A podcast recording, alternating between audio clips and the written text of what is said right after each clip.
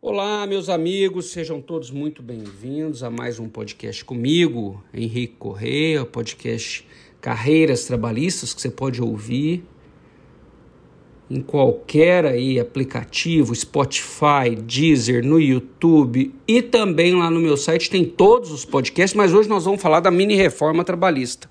Ela nasceu como uma medida provisória, né? E aí ela agora é um projeto de lei que foi aprovado na Câmara dos Deputados com muitas reformas, com muitas alterações e foi enviado para o Senado. Então, na data da gravação deste podcast, estou gravando no dia 25 de agosto, está lá no Senado para apreciação. Henrique, do que trata essa mini reforma trabalhista? Olha, pessoal, nasceu uma medida provisória para falar do Programa Emergencial da Manutenção de Emprego e Renda. Durante o Covid, ali, quem teve afet... Eh, tem... quem foi impactado pela suspensão ou redução do salário e aí ia lá e sacava o benefício emergencial, tinha essa MP, a MP 1045, né? E aí tratava especificamente desse assunto. Durante o trâmite na Câmara, foram inseridos diversos outros assuntos e aí se tornou essa mini reforma. Lembrando que eu estou gravando esse podcast para que você fique atualizado dos pontos que foram acrescentados.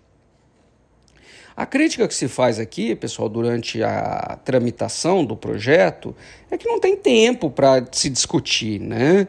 Então, estava lá o benefício emergencial, o assunto originário, e aí depois teve como novidades aqui, para ficar um podcast bem resumidinho, o contrato verde amarelo, eles ressuscitaram aquele contrato verde amarelo que era para inserção do jovem no mercado de trabalho e criaram um tal de Requipe, né, que eu não sei bem o que é, é trabalho eventual com jornada de trabalho e tá, e criaram esse tal de Requipe, né? Criaram também um serviço voluntário que de voluntário não tem nada.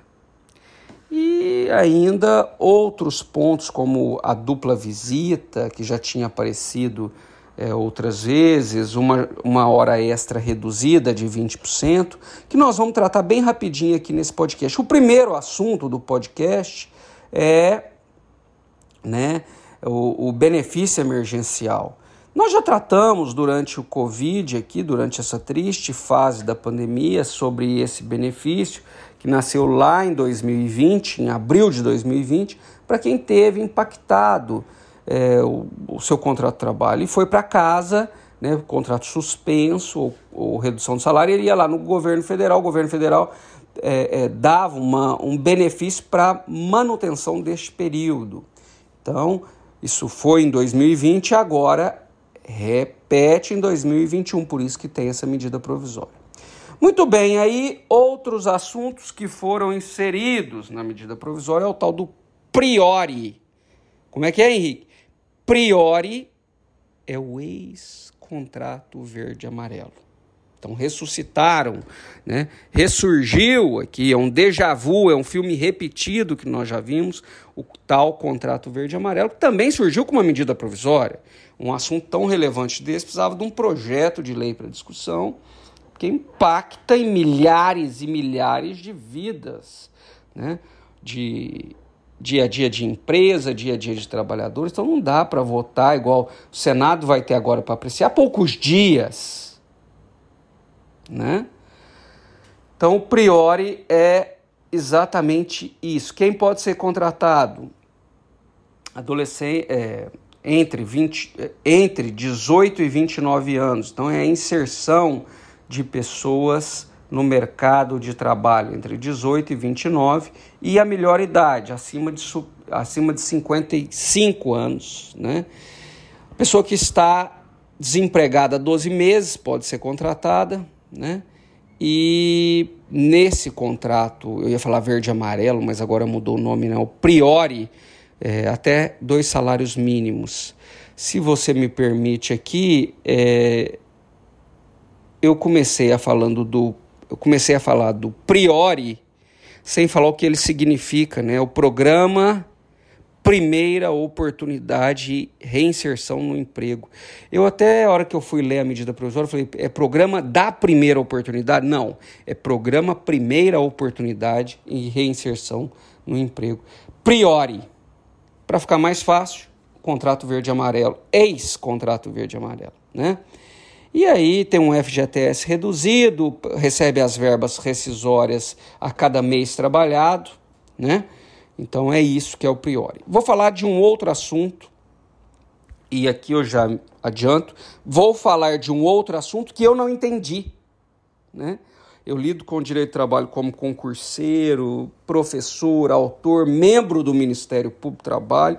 Então o direito de trabalho faz parte do meu dia a dia, mas esse assunto eu não entendi. Né? É o tal do requipe. Hã?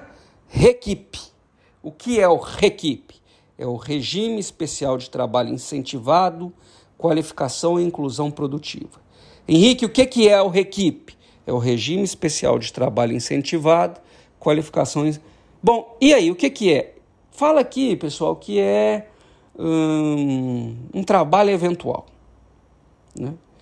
Precisa fazer um contrato, que é o chamado termo de compromisso de inclusão produtiva, e aí tem uma, uma sopa de, de, de, de siglas, que é, o, é, esse contrato. Era muito mais fácil falar o contrato, né? Celebração. De, não, é o termo de compromisso de inclusão produtiva, que é o CIP.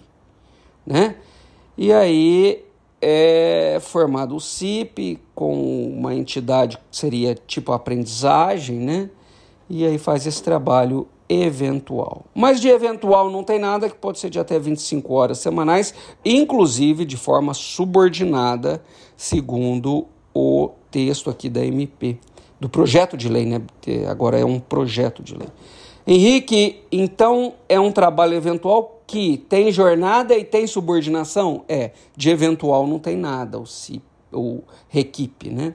Quem paga? O governo federal paga metade e o empregador paga a outra metade de uma bolsa.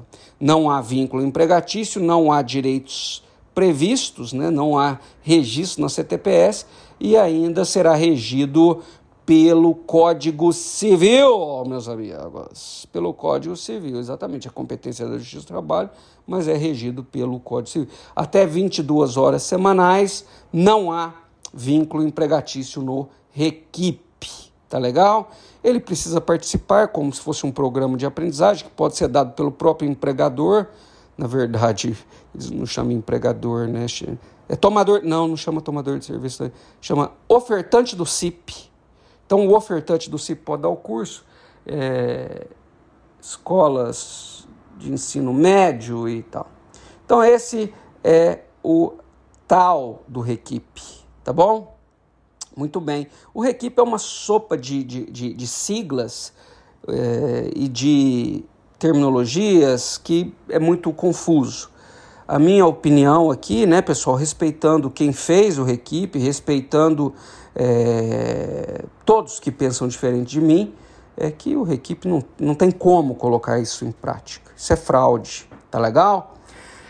O outro assunto da mini reforma trabalhista, já vou encerrando por aqui, é o trabalho voluntário. É muito interessante, pessoal, quando a gente fala trabalho voluntário, que é fazer o bem para a sociedade. É quanto é, parte do trabalhador eu quero prestar um serviço voluntário. Mas de voluntário não tem nada na mini reforma que fala aqui, né, que é a inclusão do jovem no mercado de trabalho para proteção alimentar. E aí ele vai trabalhar em municípios, receber até dois salários mínimos com jornada de é, 48 horas mensais.